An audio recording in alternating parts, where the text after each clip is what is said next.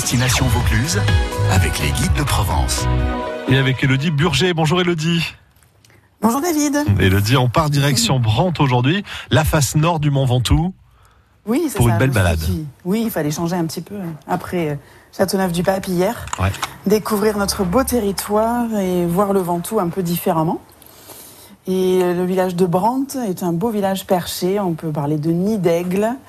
Donc euh, perché, euh, un éperon rocheux. Hein, Il y a énormément de qualificatifs pardon, pour ce beau village, bien restauré.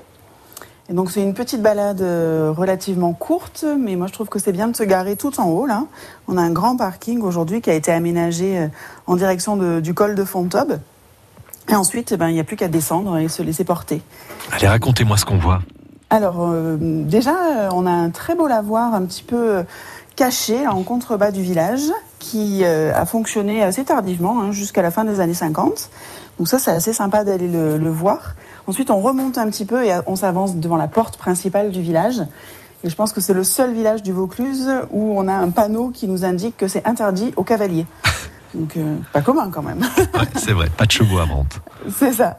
Donc on a une petite chapelle qui sert aujourd'hui de lieu d'exposition, euh, avec des expositions qui sont variées toute l'année, beaucoup de, photographies de, de Brandt avant les restaurations qui ont été faites euh, ces 20 dernières années.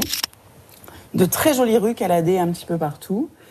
Beaucoup d'ateliers d'artistes, d'artisans, des faïences, des santons, du cuir.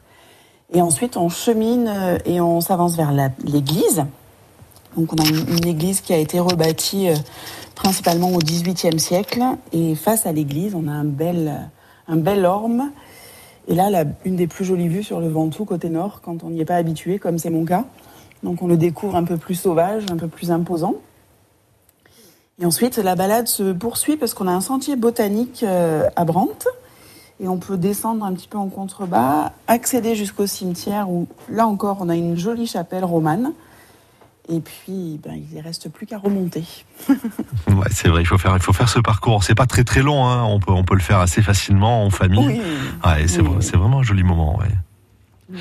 Merci Elodie pour ce, ce voyage à Avec plaisir. aujourd'hui. À bientôt. Merci beaucoup. À bientôt. À la semaine Au prochaine revoir. Elodie. Au revoir. Merci. prochaine.